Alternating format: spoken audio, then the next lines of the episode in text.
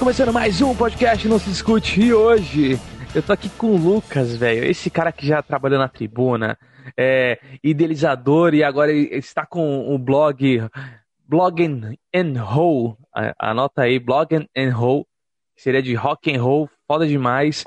E agora é editor-chefe do Santa, mano. E aí, mano, como é que você tá? Tudo certo? Fala, Rival, tranquilo, cara. Tô na sempre correndo, né? A gente não para nunca. Quando veio o teu convite, eu falei, vou dar um jeito aqui. Separei duas horas do meu tempo e falei, vamos aproveitar bem essas duas horas aí. Cara, e tá voando, né, mano? É muita coisa aí que tu, que tu tem feito. Tipo, tava, tava na tribuna, tava já com o blog rolando, agora tá de editor-chefe do Santa. Como é que tá sendo essa transição toda pra ti, mano? Ah, é um desafio novo, né, cara? Porque durante 11 anos na tribuna, eu desenvolvi o Blog and Roll é, nove anos atrás, nove anos e meio atrás, né, na tribuna. E então tinha como paralelo já o trabalho como editor-chefe do Blog and Roll e também a questão de acompanhar o meu trabalho no jornal. Né? No jornal, passei por diversas editorias lá, é, cultura, petróleo e gás, economia, tecnologia, passei por tudo lá. E aí, nos últimos cinco anos, fiquei 100% focado em cultura. E aí, agora, no comecinho do ano, recebi esse convite do Sistema Santa Cecília de Comunicação. O pessoal aqui da região conhece, é um sistema bem grande, né? Tem TV, rádio, portal, tem, tem tudo aqui, além de uma universidade que é considerada a principal aqui, né? Junto com a Unisantos, as duas principais de, da Baixada Santista entre as privadas. Então, para mim é um desafio muito grande chegar aqui como editor-chefe, porque agora também, além das minhas obrigações, eu também coordeno uma equipe, né? Então, para mim é uma coisa muito gratificante. Cara, que coisa velha. É, para quem tá ouvindo aí não conhece, não é da região aqui de, da Baixada Santista de Santos, São, São Vicente, a, a tribuna é muito forte aqui na região, que era o jornal onde você ficou aí praticamente 11 anos, e o Santo também é muito forte, são nomes muito fortes da, da região toda da Baixada Santista, né? E, cara, a gente, a gente tá trocando essa ideia, na verdade, porque o, o Milton da Bayside Kings falou de ti e falou, mano, troca ideia com ele porque ele era o cara que movimentava as bandas da região na época da tribuna e tudo, e dava palco para essas bandas, espaço no jornal, aparecia. Como é que foi essa, essa parada de você colocar, tipo, bandas independentes dentro do jornal, na parte de arte, ainda mais rock, né, velho? E não são rocks muito convencionais que a galera costuma escutar. São os rocks mais, mais loucura. Não, com certeza. Ah, cara, eu, eu sempre tive minha ligação com o rock santista, assim, uma ligação bem íntima, né? Porque eu nasci em 85, em 95 meu irmão já estava montando a banda dele, que segue nativa até hoje, que é o The Bombers, né? Então, acompanhei o The Bombers no começo até hoje, e aí de 97, 98, meu pai também virou gerente do Blow Up Club, né, que era uma casa de shows do Blow Up ali no Gonzaga, e meu pai foi justamente responsável por colocar o punk e o hardcore lá no e o metal na, no Blow Up Club. Então você imagina uma casa de classic rock com, com um pessoal de 60, 50 anos e de repente meu pai pega o domingo lá e coloca para fazer punk e hardcore. Então quem se deu bem foi o, foi o pessoal, porque era uma casa com uma estrutura muito boa, aparelhagem de primeira, e a gente podia assistir lá o, o Dreadful, Beat Lizards, tipo, é, Sonic Sex Panic aqui de Santos, White Frogs, uma porrada de bandas que estava tipo em alta naquela época e que algumas, né, as a Carioca, aí, o Beat Lizards e o Dreadful de Minas, que nunca tinham vindo para Santos. Então, para a gente foi tipo, caraca, que legal, meu. E acabou que não foi muito para frente por conta de comportamentos, né? Quebrar banheiro, essas coisas, e aí não, não teve como manter o punk hardcore lá. Então, assim, eu sempre tive essa ligação muito próxima com, com a música em Santos. Tive uma banda em 99 até 2002, que era o Gas Burner, que era uma banda de punk rock também. E, aí depois fui para a faculdade, e sem tempo de manter a banda, mas continuei acompanhando. E aí em 2006, quando eu fiz o meu meu TCC, surgiu a ideia de, pô, vamos contar a história do rock em Santos. E aí foi quando eu comecei uma pesquisa de pegar o rock em Santos desde o início dos anos 60. Foi quando, de fato, a gente tinha alguma coisa assim, músicos da região fazendo rock. E, e fui pesquisando isso até chegar aos dias atuais. E os dias atuais, naquela época, ainda nem tinha é, Bayside, não tinha Black Jaw, não tinha Like a Texas Murder, Surra, não tinha ninguém assim, né? Mas a gente acompanhou todo esse período. E aí, quando eu entrei na tribuna, já em 2010, o...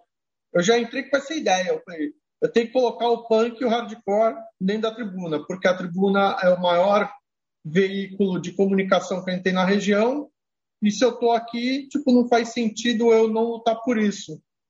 Então eu fui aos poucos, né? Comecei com uma crítica de um show do Green Day no AMB, as pessoas acharam legal, puta, curtiram o texto.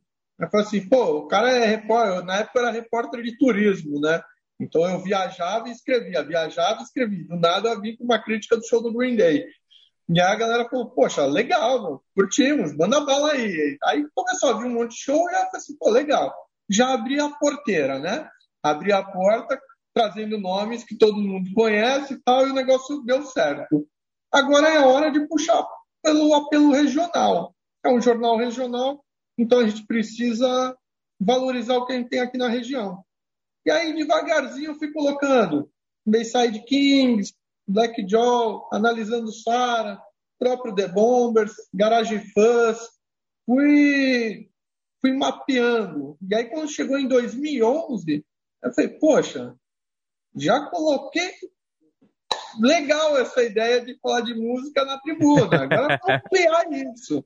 Eu quero isso todo dia. E aí foi quando surgiu o Blog and Roll. E o Blog and Roll ele começa em 2011 com uma proposta de ser um site para é, eu esgotar toda a minha pesquisa, que é uma pesquisa contínua que eu mantenho desde 2006 sobre a história do rock em Santos, mas também falar do, do cenário atual, porque não adianta viver só de passado, né? A gente sabe que, que a Baixada já foi vista como a Califórnia brasileira, né? Já teve momentos assim gloriosos. Hoje está passando um momento mais fraquinho, mas eu não desanimo, porque aqui em Santos, se você pega a história do rock, é, na Baixada Santista como um todo, ela vem em safras, né? Ela vem tipo em ondas, assim. Então, tipo, vem a primeira maré, opa, legal, surge um monte de coisa, depois dá uma caída, aí depois vem outra. E nesses 11 anos o que eu fiz foi isso, acompanhar quem estava surgindo. Então, imagina, é, colocar na capa do Galeria o Surra lançando algo que já vem com palavrão no, no nome do, do álbum e tudo. E as pessoas, Lucas, é, o nome do álbum é isso mesmo? É, é isso mesmo. Ah, tá, mas não tem como não, não vai segurar nada não. Se é cu, se é estamos fodidos, sei lá o que é, estamos na merda, é assim que tem que sair, pô, é o nome, não vou botar xizinho, né, sei lá. E ou mudar o nome do álbum dos caras. E aí depois eu ainda consegui é, colocar um espaço quinzenalmente aos domingos, que era uma página do Blog and Roll dentro do jornal A Tribuna. E aí ali começou ah. também com uma pegada mais histórica, fui revelando, a, é, indicando bandas que estavam surgindo, artistas que estavam surgindo, e depois ainda coloquei o Vlad, né, que é o, o editor-chefe do Zona Punk, que é de Santos também, para ele ter uma, uma coluna fixa lá.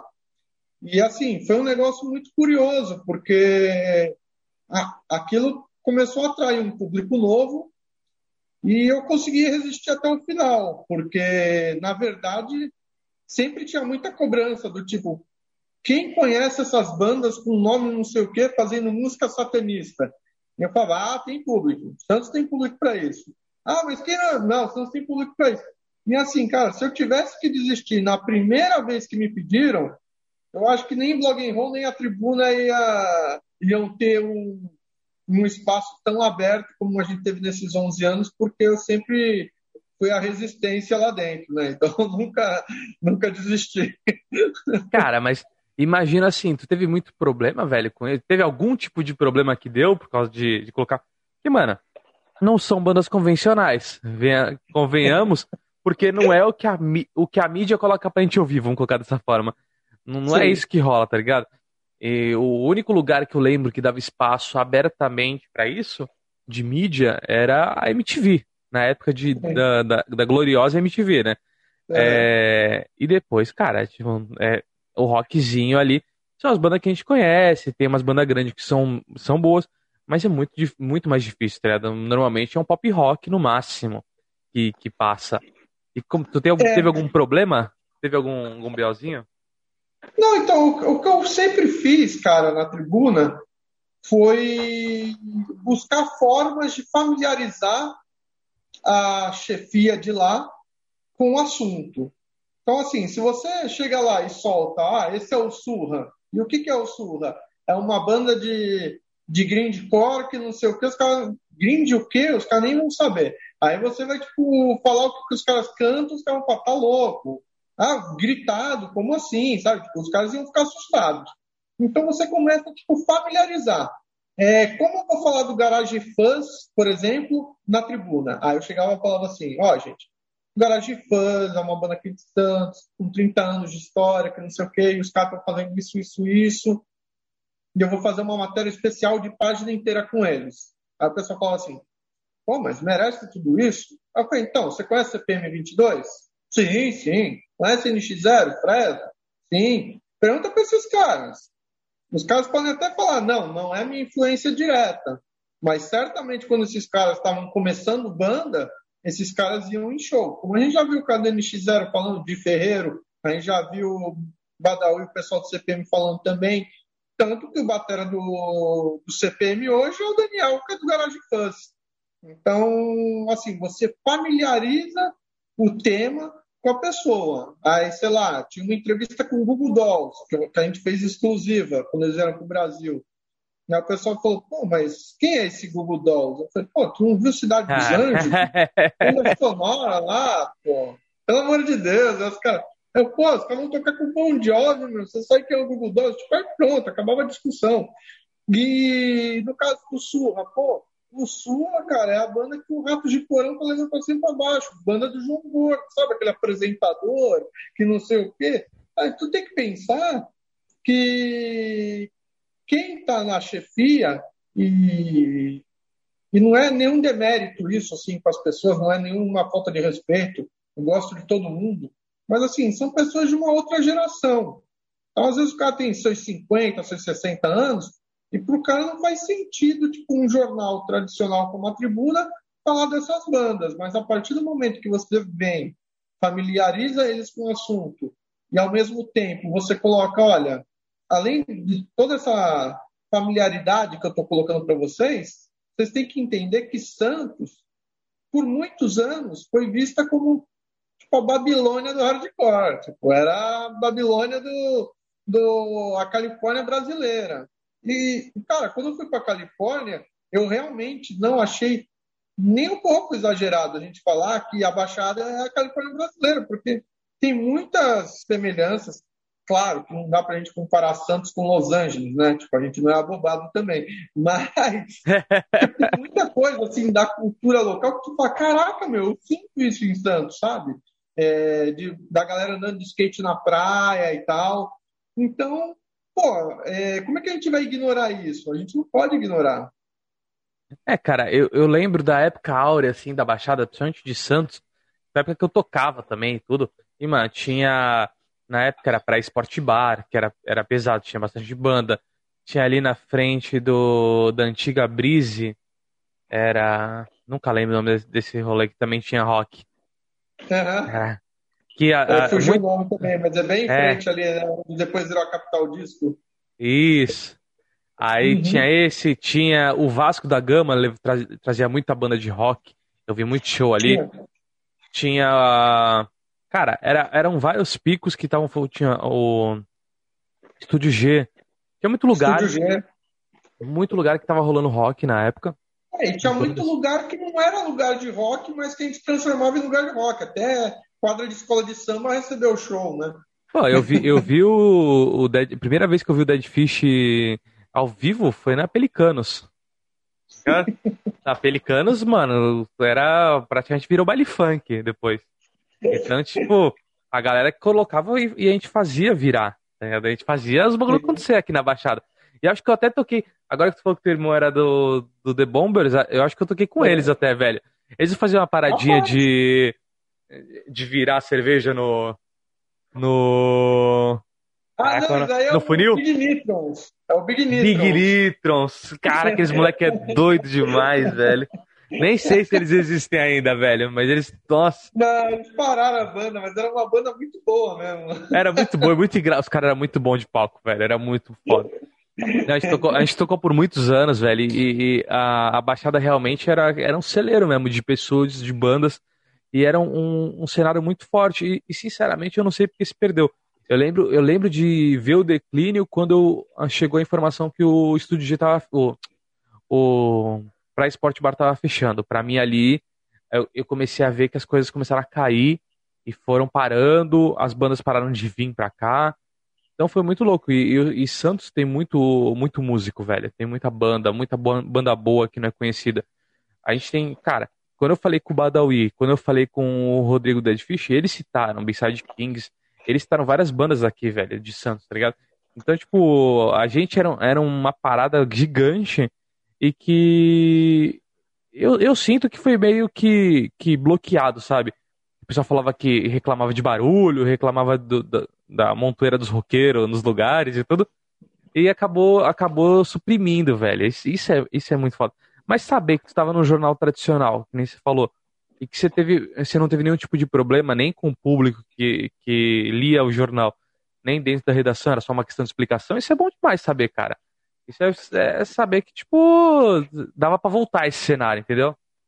Sim, sim, cara. É, é tudo questão de, de conversa mesmo. Porque quando chegaram para mim uma vez, depois de muitos anos, falaram assim: ai, Lucas, você fica falando muito de banda de rock aqui. Você não acha que. Porque rock engloba tudo, né? Punk, hardcore, tudo. Você não acha que isso daí foge um pouco do nosso público? Eu falei, olha, ninguém nunca me apresentou um estudo da tribuna que me fale assim, olha, o público aqui é X. Você tem alguma informação que você pode me passar, tipo, o público médio é tal? E aí eu justifico. Aí a pessoa me falou assim, sim, nosso público médio é da faixa dos 40 aos 50 anos. Eu falei, não, beleza, então vamos lá. O cara de 40, 50 anos, nos anos 90, ele tinha 20 e poucos anos. Esse cara, provavelmente, e eu já vi muito isso, porque eu já recebi muito feedback de, de leitor, esse cara provavelmente assistiu No Facts, em Santos, assistiu Melancholy, no Funeral, é, cara, inúmeros shows que a gente teve aqui de punk hardcore, Dead Kennedys, tudo. Então, assim, esse cara assistiu isso. Seja porque o cara era surfista, era skatista, ou porque o cara tinha banda, ou porque o cara era do metal, mas tinha amigos ali que tipo, arrastavam ele de vez em quando para esses shows. Então, assim, eu não acho nenhum absurdo falar dessas bandas, porque eu acho que faz parte do nosso público-alvo. Sem você nunca ter me passado essa informação que o público tem na faixa dos 40 e 50, eu consigo atingir esse público falando sobre isso, falando sobre bandas de hard rock, classic rock. Aí você começa a ampliar um pouco. E eu ampliei bastante até. Eu fui pro blues, fui pro reggae, pro ska, pro jazz, pro MPB, fui para o rap. O rap nos últimos anos ficou muito forte na região. Eu sei que a gente sempre teve um cenário do rap, hip hop em geral, bem forte aqui. Mas, assim, é, dos últimos anos para cá, tipo, cara, começou a borbulhar nomes assim muito interessantes na nossa região. E eu falei, caramba, não posso ignorar isso também. Da mesma forma que o punk e o hardcore estavam mais fortes quando eu comecei aqui na tribuna, se o rap hoje está mais forte, a gente vai falar do rap, mas sem esquecer nossa essência, que é o início de tudo, né? Cara, é, é, isso, isso é uma parada foda, porque, tipo, as pessoas elas focam muito num tipo de específico de som, tá ligado?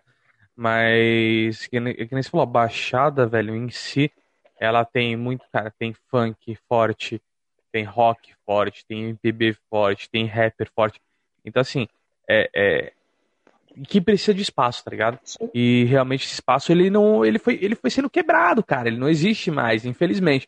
Ele é bem diminuído, mas a galera ainda tá aí fazendo o trabalho. Então, assim, cara, é, é, é seria bom que tivesse um movimento de novo para retornar toda essa parte da cultura da Baixada, que falta muito. Mas é, o que eu queria saber, tipo, você faz com esse, com esse caderno aí da tribuna e com o blog em roll, o que, que foi uma parada que repercutiu pra ti, que tu fala, caraca, tipo, alcancei alguma coisa? Acho que quando foi teve o primeiro impacto, assim? Conheceu alguém, alguém falou alguma coisa, teve algum, algum momento que, tipo, vislumbrou e falou, não, o trabalho tá seguindo pelo caminho certo? Ah, cara, tiveram vários, né? Porque, por exemplo, um jornalista cultural, um crítico de música, assim, que eu sempre tive o máximo respeito, apesar de algumas vezes não concordar com, por exemplo, a pessoa vai dar uma detonada num álbum e eu falo assim, pô, meu, pegou pesado, não é tudo isso não, né? É o Sérgio Martins, que passou muitos anos na Veja, né? Para mim, cara, ele é a maior referência que tem de crítico musical dessa geração, assim, né? Não posso falar, tipo, ah, nos anos 70, 80, quem é que fazia isso, mas dessa geração que, que cobre o que a gente cobre, pô, cara, eu sempre tive o Sérgio como uma referência. Inclusive, quando eu era estudante ainda, eu fiz um curso de jornalismo cultural e crítica musical com o próprio Sérgio. E aí, para minha surpresa, cara, o Sérgio foi fazer uma crítica de um de um documentário do Vulcano que o Vlad fez, do Zona Punk. E aí, cara, ele não curtiu algumas coisas do documentário do Vlad, porque ele achou que estava tipo, meio bagunçado, cronologicamente falando. E só que aí tipo, ele usou um material meu como referência, cara, na Veja, para falar assim, tipo, pô, porque eu, a pesquisa do jornalista Lucas Kremp, especializado, papapá, e tipo, fiquei, caraca, meu, Sérgio Martins me citando na Veja, né? Fiquei meio de bobeira. E aí depois, é, eu vi que, cara, era um caminho natural, porque eu ia cobrir os shows em São Paulo, o Sérgio Martins estava lá, e tipo, cumprimentava ele e tal. Depois fizeram um, um debate aqui em Santos para falar do lançamento do livro do Newport, baterista do Rush.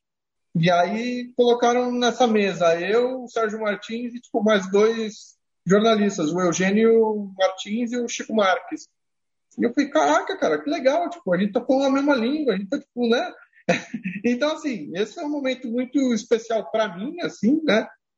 Mas também teve é, as pesquisas que eu fiz, né? Eu fiz duas grandes pesquisas, uma para indicar os 100 maiores nomes do rock santista de todos os tempos, e a outra, os 100 nomes é, mais fortes da Baixada Santista na década, é, no século atual, né?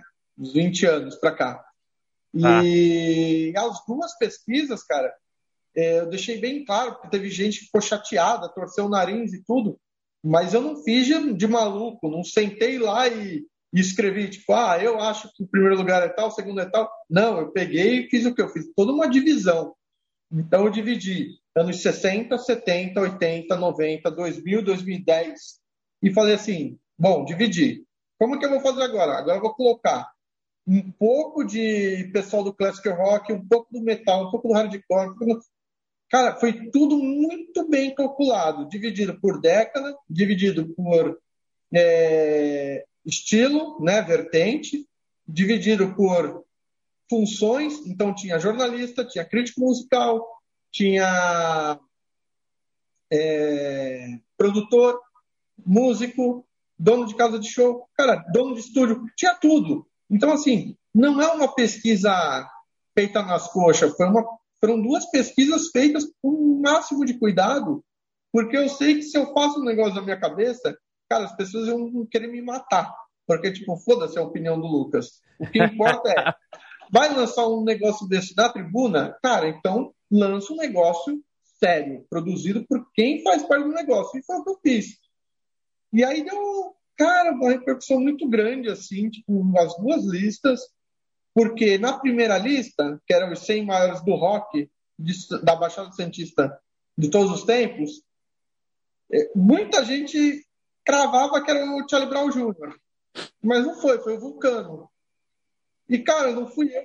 Caraca. É, e não fui eu que definia, isso que é o mais legal. Tipo, quem definiu isso foi essa galera toda. Inclusive, os próprios integrantes do Charlie Brown votaram no Vulcano. Então, assim. Que é uma, uma banda diferença... super tranquila aí, se você não conhece, pode dar uma vida. Super. é super sossegado o Vulcano. Pensar, né, cara? Faz sentido. Por quê?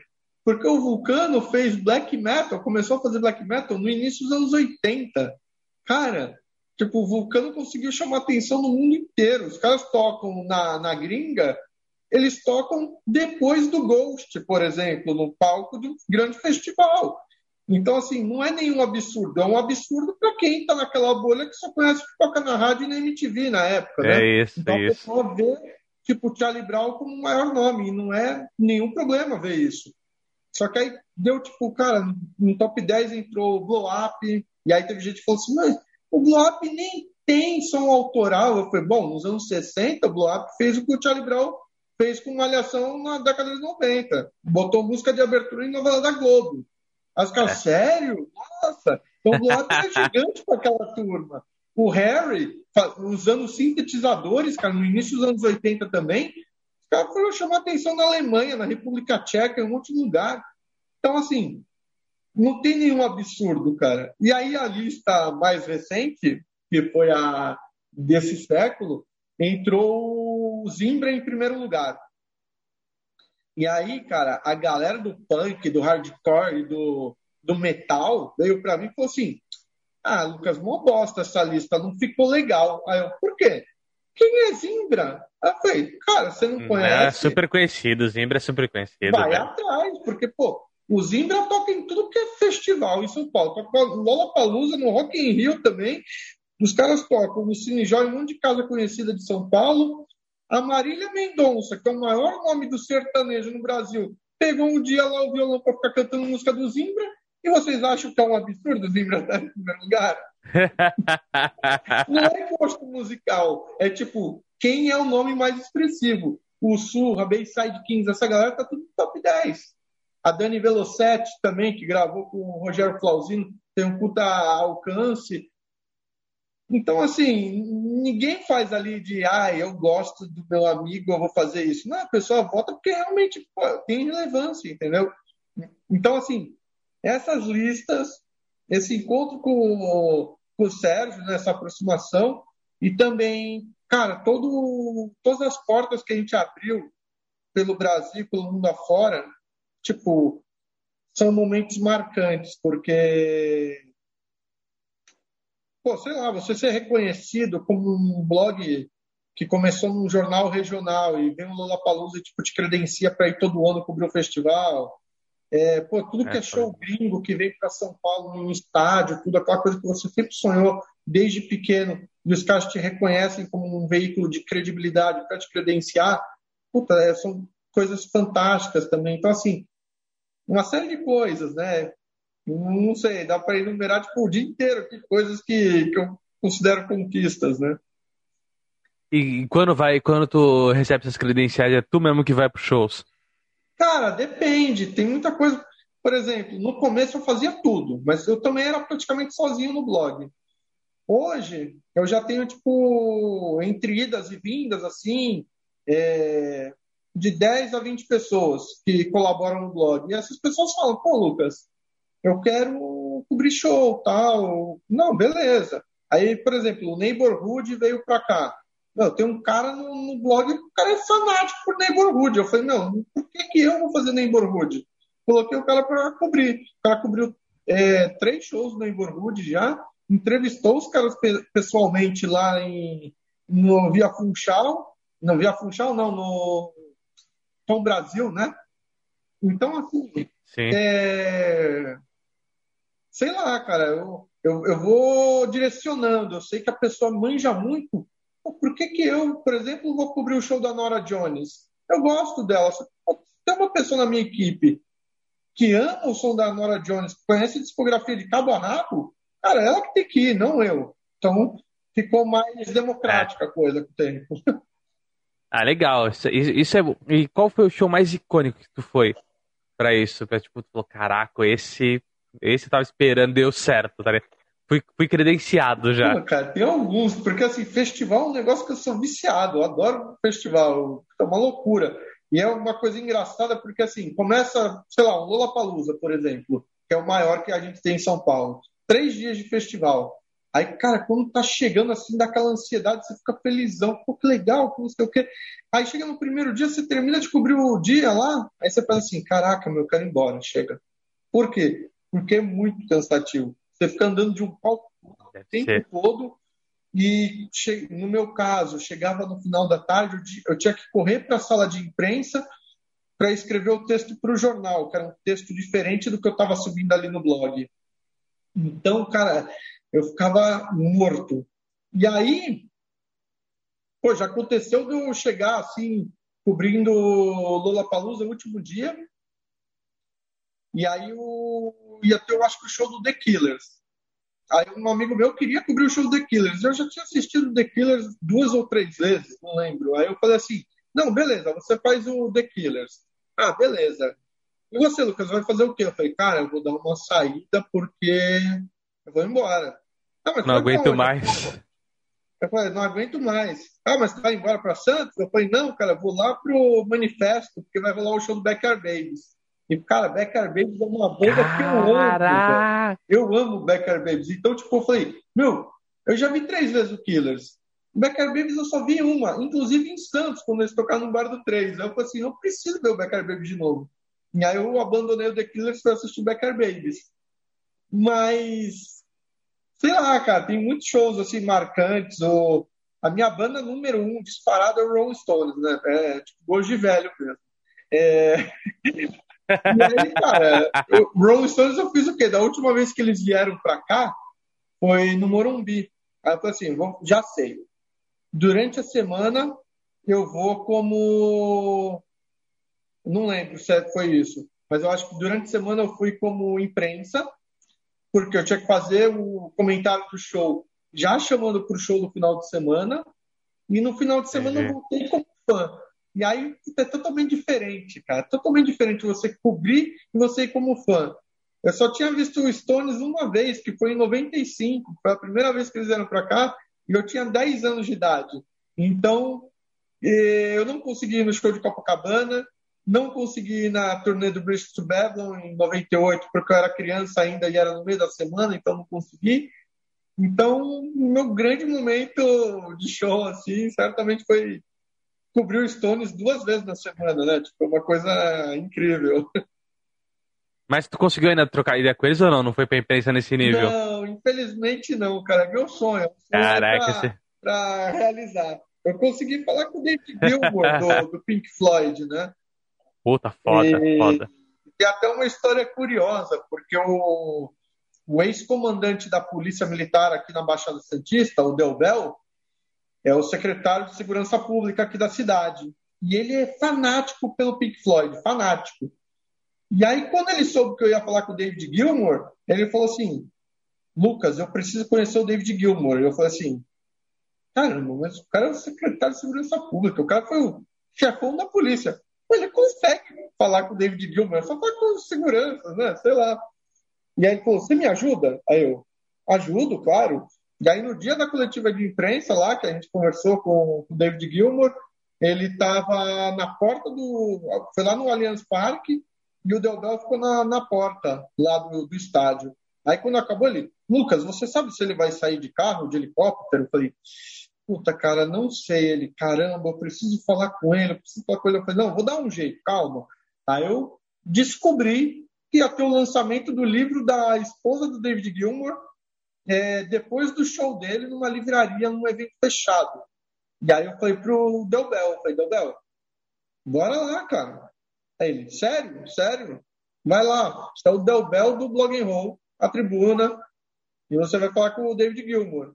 Cara, ele chegou lá e foi, tipo, ah, vim aqui e tá, tal, sou o, Del, o Sérgio Del Bel do, do Blog and Roll, a tribuna, que não sei o que, tá bom, entra aí. Ele entrou, conheceu o David Gilmour, tirou foto com ele, pegou autógrafo, cara, chorou, fez tudo. E eu falei, caraca, meu, que legal. Naquele momento eu falei, meu, esse cara conseguiu o que eu gostaria de ter com o Rolling Stones, né? Porque eu, é meu sonho conhecer os caras, né? Já conheci muita gente de banda assim que eu que eu gosto, entrevistei muita gente, mas Aquele momento tu não pensou isso. Tu pensou, você réu primário para sempre. Foi isso que tu pensou. Não vou ter mais multa, malandro. Capacidade trin trincando em Santos. ah, mano. Contrato vitalício já era. Ai, pô, mas uma puta resposta, né? mano. Uma puta resposta. Caraca, que que É, malandro. Não, mas demais, cara. Cara, essa, essas coisas que a vida te proporciona é foda. Eu nunca tive essa, essa parada de tipo, conseguir chegar perto de alguém e tal, pra trocar ideia. Agora eu tô trocando com, com, com, a galera que eu curtia, que eu via show e tal, por causa do podcast, tá, tá rolando. Tá sendo bem foda. Mas, mano, tu falou de, de festival, para mim, festival também é que eu, hoje eu me sinto velho, tá ligado? Eu não tenho mais paciência pra ir. Eu acho que eu vou ficar, tipo, que tô assim, cansadão. Mas o último que eu fui, pra mim, foi o melhor, que foi o Monster. Que aí tava, mano, Slipknot, Korn, Limp Bizkit, Hating Breed. Mas Cara, esse pra mim foi. Calação de peso, né? Foi, foi, foi pra lavar a alma, tá ligado? Mas também foi o último. Eu falei, ah, não, daqui pra frente. Eu vou num só pra falar que eu fui, um e outro. Mas tem muita banda que eu queria ver, velho, que, eu não, que infelizmente eu não consegui ver ainda. Não, mas, cara, é, mas... você consegue. É, é, tudo questão, assim, de, de querer. E eu sei que é, que parece discursinho motivacional, mas não é. Porque quando eu fui para o Canadá, eu fui para Toronto e depois eu fui para Califórnia ficar um tempo lá. E aí eu falei, pô, meu, tem que aproveitar. Eu tenho um blog de música, tipo, no meu país. Ele pode não ser gigante, mas as pessoas conhecem, respeitam. Então eu tenho que usar isso para fazer as coisas que eu quero e que eu gosto. E aí eu me credenciei em alguns shows. E aí nessa brincadeira eu consegui cobrir o show do, do Arctic Monkeys no Scotiabank Arena, né, que é onde o, o Toronto Raptors joga, né? Sim, é, sim, sim. Então assisti o Arctic Monkeys lá, assisti o Gaslight Anthem no num barzinho minúsculo lotado lá em Toronto também quando não existia a pandemia, né? e aí depois, cara, foi uma coisa muito curiosa, porque eu fui para Las Vegas depois de um tempo e eu fiquei alguns dias lá. E aí eu comecei a vasculhar lá, porque Las Vegas, assim, a cada esquina tá rolando alguma coisa. E não é tipo alguma coisa bizarra, também, coisas bizarras, mas também. a cada esquina, tipo, tinha um grande show no nosso padrão, assim, que a gente considera bandas que a gente gosta, para assistir. E aí, nessa brincadeira toda, eu passei na frente de um barzinho também, pequeno, que ficava dentro de um resort lá, e eu vi que tinha rolado Save Ferries alguns dias atrás. Eu falei, puta, eu sempre quis ver o Save Ferries. E perdi. Só que naquele dia ia ter o Soul Asylum, que é uma banda dos anos 90, cara. E qual é? Eu adoro, pô, acho mó legal. Ah, tá, vou assistir. Cara, e o bar tava vazio, porque era tipo, Las Vegas, ninguém quer ficar dentro de bar vendo show, as pessoas querem ficar na rua, vendo mulher que coloca os peitos para fora, o cara que fica vomitando na rua, tipo, o, o cover do Elvis, as pessoas Elvis. querem ver as loucuras de lá. E aí eu falei, caraca, meu, vou entrar lá e ver o show do Soul Asylum. Aí entrei, eu lembro que era tipo, sei lá, 5 dólares, 10 dólares para entrar. Aí assisti o show, acabou o show, eu falei, pô, legal, curti e tal. Pum, fui embora, fui dar uma volta. Nisso que eu fui dar uma volta por Las Vegas, eu fui entrando em um monte de resort, cassino e tal. E aí eu dei de cara com a Mariah Carey, cara. Eu acho ela uma escrota.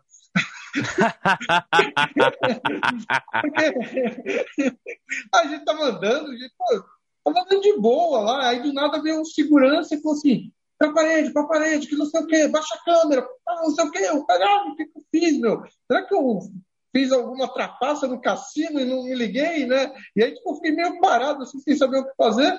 Aí passa a bonitona da Mariah Carey lá, tipo, aí eu olhei assim, eu, é, é, é, por causa dessa filha da puta. E, tipo, não deu oi, não deu nada, só fez uma carinha assim, tipo.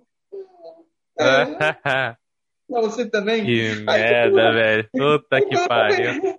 Parece aqueles roteiros de filme de comédia, né, cara? O cara sai pra comer um hambúrguer em Las Vegas e, e encontra a Mariah Carey, mas termina a noite, tipo, amigo do Soul Asylum. Porque eu encontrei os caras do Soul Asylum na porta, comecei a trocar uma ideia com eles. E o vocal, que foi namorado da Winona Ryder, né, do Stranger Things. Sim, sim.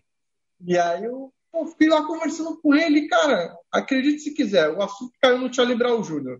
Porque o cara falou que veio tocar no Brasil uma vez, e quem abriu o show dele foi o Charlie Brown. E ele falou, meu, foi louco aquele show, que o cara entrou com skate, gritando uma par de coisa, a galera ficou louca, que não sei o que, é da minha cidade. Charlie Brown Jr., isso, isso. Aí quando ele perguntou do chorão do, da banda, puta, aí o, o assunto deu mó queda, porque eu tive que falar que os caras morreram, né? O chorão, o chorão. E o cara ficou tipo, puta, que merda de assunto. Aí a gente mudou o assunto e tal. E aí, despretensiosamente, eu falei assim pros caras, pô, cola lá no Brasil, meu. Quando estiver no Brasil, me avisa e tal. Eu, cara, pô, com certeza. Ó, fala, ó, produtora, chamou a produtora lá, anotou meu telefone, meu e-mail. Ah, beleza, fechou. Aí eles vieram tocar no Brasil com El Seven, lá em São Paulo, que é outra banda que eu adoro. Aí, tipo, pô, tô lá em casa de boa, num sabadão, o show era no domingo. Aí toca meu telefone, aí os caras, ah, a gente tá aqui com o pessoal do Soazilo, eles pediram para ligar, porque eles não falam nada de português e eles querem passear pela cidade de São Paulo. Você consegue acompanhar eles? Eu, ah, consigo. Aí peguei o carro, fui para São Paulo, sem falar nada para eles, que era um puta rolê, né? Aí pegamos os caras, meu, levamos para passear no Mercadão, em São Paulo, é, paramos na Paulista para tomar cerveja. Fiquei rodando com os caras o dia inteiro. Aí chegou no final da tarde, o hold da Gal Costa, o cara, cara é fanático, o cara é fanático pelo, pelo, pelo Aí o cara chegou e falou assim: eu quero que vocês venham no show da Gal Costa. Aí os caras, ah, beleza. Aí eu, caramba, que loucura. Aí os caras do Suazala falaram, meu, o cara vai estar trabalhando lá. Acompanha a gente. Eu falei, claro, pô, vamos no show do, da, da Gal Costa. E foi todo mundo show da Gal Costa. Cara, o Batera, que tava com o Suazala nessa turnê, era o baterista do David Bowie, cara. E o cara ah. andou no meu Fiat Uno por São Paulo. Eu e o cara lá, e os caras cara do no carro. E eu ficava cara. colocando tipo, umas musiquinhas de banda brasileira e falava, ô, tá achando essa banda? Eu ficava, pô, que legal, não sei o quê, parece sei lá o quê. E, tipo, a gente ficou trocando uma ideia, cara, o dia inteiro com a banda. E aí os caras foram embora, tipo, não, quando for lá para os Estados Unidos, avisa a gente de novo, que não sei o quê. Então, rola essas loucuras, cara. E em Las Vegas também, eu fui ver o. Me, me credenciei pro show do Smashing Pumpkins, né? Porra, foda, e, pô, foda. Foi um show de três horas e meia de duração. E... Só que aí, quando me credenciei, eu não me liguei que o show ia ser naquela arena lá na MGM, onde eles sim, fazem sim. Vários eventos do UFC e tal. E o... a mulher da assessoria de imprensa falou assim: Lucas, eu vou te credenciar para o show, mas assim, você se incomoda se eu se colocar para dormir duas noites no nosso resort também? Porque é legal para você conhecer, falar do show, mas também falar do resort, conhecer ah, nossos restaurantes. Me incomodo bastante. Eu queria muito ficar naquela pulselga que eu tô ali, que é um quartinho lento. Não quero ficar no teu resort, não. Tô muito incomodado. Cara, cara, eu, tava num, eu tava num hotel na, no centro velho de, de Las Vegas, que é onde rolam os, os festivais de punk, inclusive, né? E, pô, nada contra, mas lá é mais caidão mesmo. Aí, pô, a mulher me coloca no principal resort no, na cara do gol, do lado do show. Mas, ah, claro, estou muito incomodado. Mas, ó, tô tão incomodado que eu vou aceitar o teu convite. é, o hotel que eu tava, nem os craqueiros queriam ficar, ficavam na rua, que era melhor. Mas vou aceitar esse aí, esse é o inclusive aí, seu. No seu resort tranquilo. Mas assim, moral da história, cara, quando a gente quer, a gente consegue. Caraca, tipo, mano. É, Mas eu usei o blog and roll como uma porta de entrada. O Soul Asylum, velho. Eu tenho raiva deles. Tenho raiva deles.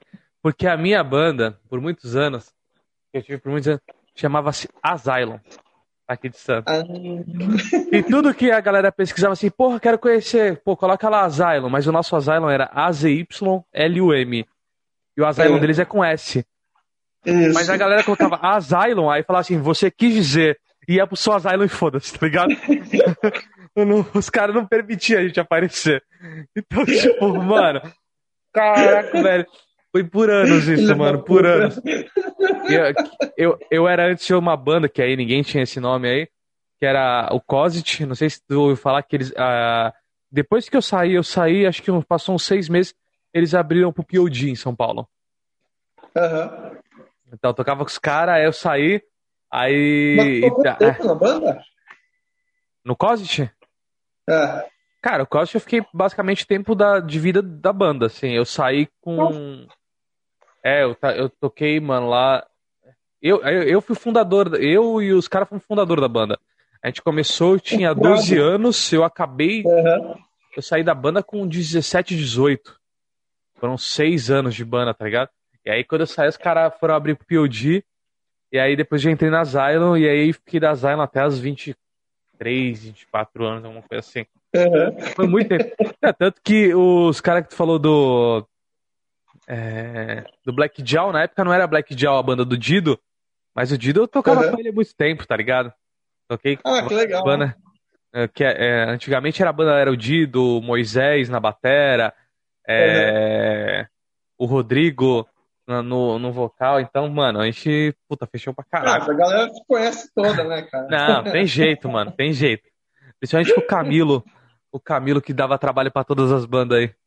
Uhum. Conheceu o Camilo? Sim, claro. Super gente boa ele, ó. Gosto bastante.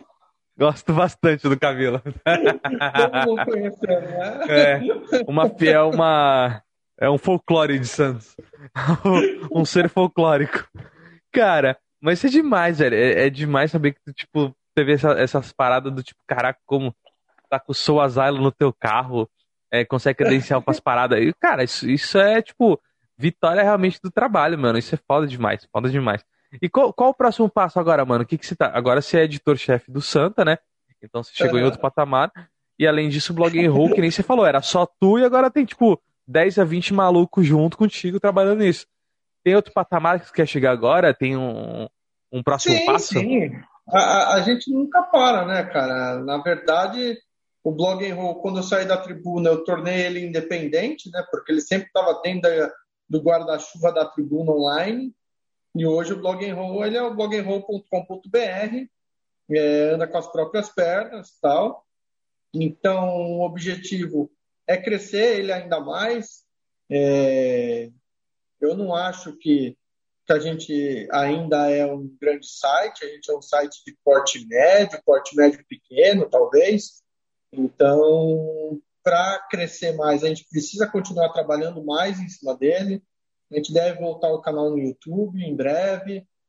É, o pessoal pede muito para a gente fazer podcast, mas é uma coisa que eu preciso é, encontrar tempo, né? Porque atualmente eu não tenho tempo. Então, eu preciso ver alguém chegar e falar assim: meu, quero fazer um podcast e quero fazer junto com o Blog Roll. Aí eu falo: não, beleza. O cara toca o negócio e ponto final. Mas eu mesmo não consigo parar para criar.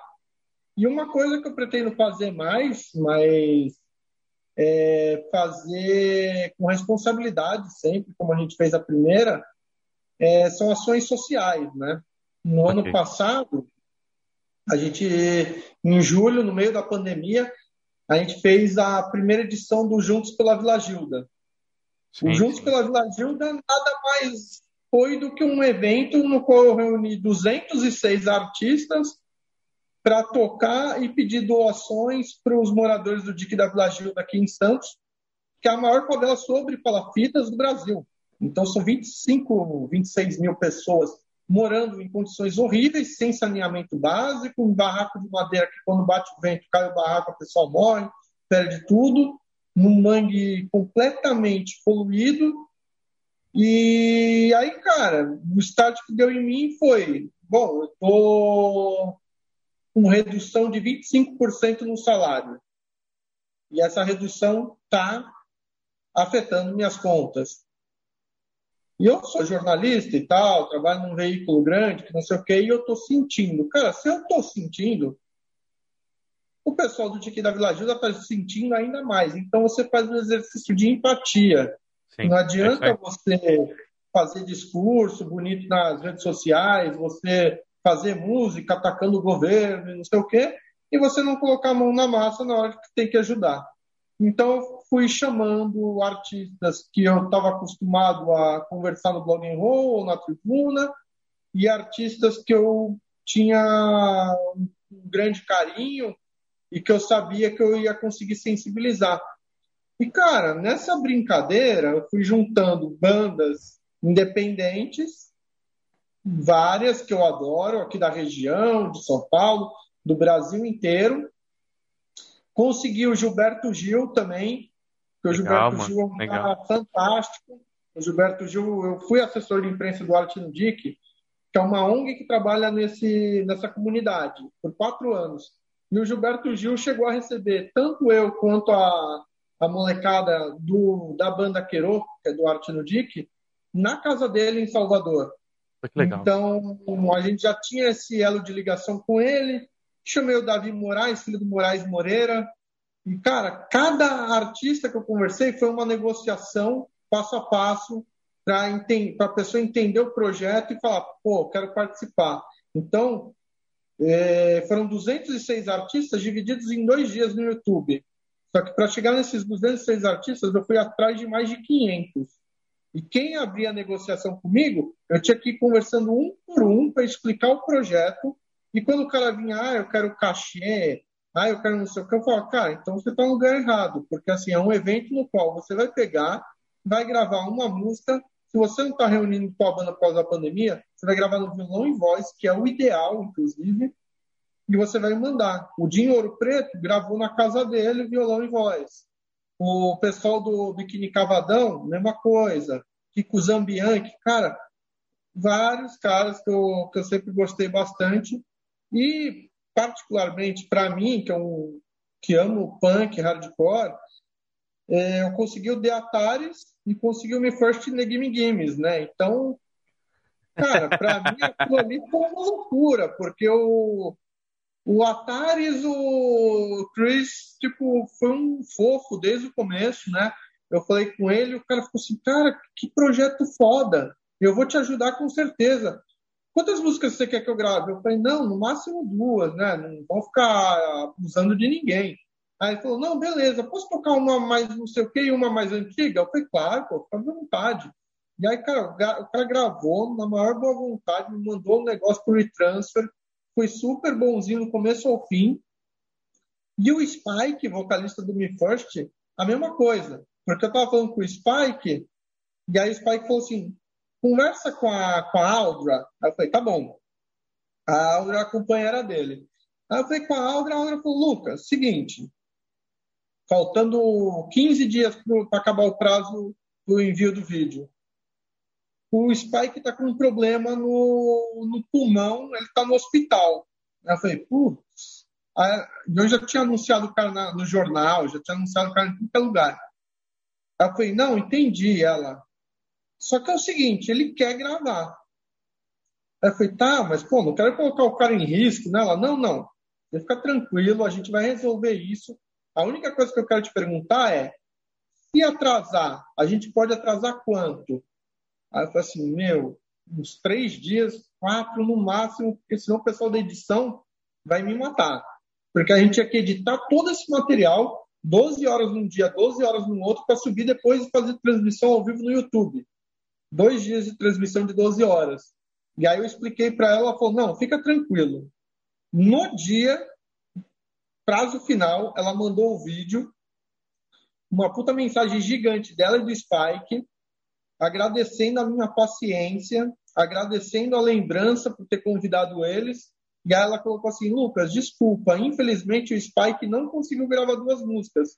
Ele só gravou uma, mas ele falou que é uma música muito especial e que ele acha que vai agregar muito valor ao evento. Eu falei, tá bom. E aí o cara mandou Baby, do Caetano Veloso, cantada 100% em português. E, putz, cara, Aí fudeu, que eu comecei a chorar na hora que eu recebi o vídeo. eu falei, pô, não acredito que o cara fez isso. Tipo... Foi muito Que demais, foda, era que demais. Pô, isso é, isso é maneiro demais, cara. É maneiro demais saber é, onde a gente consegue atingir, tá ligado? É, e as pessoas que, que vão vindo e a gente vai vendo que, tipo, é, a nossa voz, que parece que é muito pequena, tá ligado? Que ela vai abrindo e expandindo de uma forma que, tipo, se tu correr atrás, mano, os caras vêm, te abraça a ideia, tá? Lógico que, mano, é, é o que eu falo, filha da puta tem tudo quanto é lugar, tá ligado? O cara que vai querer te tirar dinheiro, vai querer, tá ligado? Um... Mano, sempre, sempre. É, não, não tem jeito. Mas, mano, tem muita gente que tá pra ajudar, tá ligado? Eu encontrei muita gente legal, mano. André Vasco, gente boa pra caraca. Gustavo Chagas, é, Rodrigo Deadfish, o Gilda do Pense, é, Badawi, uhum. a Cintia Raquel. Mano, gente pra caralho que, tipo, abriu as portas e falou, velho, é só, só vir que a gente faz, vamos fazer o projeto. Abraçou o projeto, tu um cara que abraçou o projeto também, de vir trocar uma ideia. E, cara, isso aí é, para mim, maravilhoso, velho. Bom, eu, eu, não vou, eu não vou te segurar por muito tempo, então, mano, passa suas redes, manda o blog, passa tudo o que você quiser de informação, onde a galera te encontra, onde encontra o blog em roll. Pode passar as redes sociais todas aí, irmão. Valeu. muito Primeiro obrigado, site, né? né? Valeu. Primeiro site, né, que é blogenroll.com.br, bem simples agora, né? É, o Instagram, arroba blogenroll, Twitter, arroba blogenroll, Facebook, arroba blogenroll oficial e YouTube, arroba. Aí lá no, no YouTube a pessoa consegue assistir o Juntos pela Vila Gilda completo e também tem vários vídeos que a gente produziu nos últimos anos, e agora a gente deve retomar o canal, né? Em breve. Cara, Lucas, demais, velho. É, você que tá ouvindo aí, dá uma olhada lá, principalmente no, nas redes sociais. O, o blog em em si.com tá demais, o site tá muito bem feito. Então, já tô dizendo isso. Tô dizendo pra galera também. Tá muito bem feito, vai ter bastante informação. Vai lá dar uma olhada pra você que curte rock. É, e, os can... e o canal do YouTube eu não conheci, então vou procurar também para saber. E quero ver, quero ver essa parada da Vila Gida que, eu fiquei interessado. Vou dar uma olhada legal, nessa live aí que rolou. Domingo cara, é o dia mais rock and roll, assim, no final, né? Que entre os punk e hardcore todo no final do segundo dia. Ah, é? Então, Vou dar uma puladinha primeiro pro final. Cara, demais. Bom, bom trabalho. Você tá no meio do, do, do, no meio do seu intervalo, na hora do, do almoço. Então, cara, bom trabalho. Obrigadão aí pelo seu tempo. E foi, Valeu, foi foda demais a conversa, velho. Pelo convite. Fiquei muito feliz de ser lembrado por vocês. É... Sempre que precisar, você pode contar comigo também. Já tem meus contatos aí me convida para qualquer coisa que eu tô aí para ajudar sempre. Não, agora que eu sei que tem os contatos até do Suazala, agora, malandro. Vou passar. A, a, próxima vez a gente vai com o meu carro. Falou, velho. Muito obrigado. Valeu, eu sei que ficou ouvindo até agora. Muito obrigado. Até a próxima e tchau.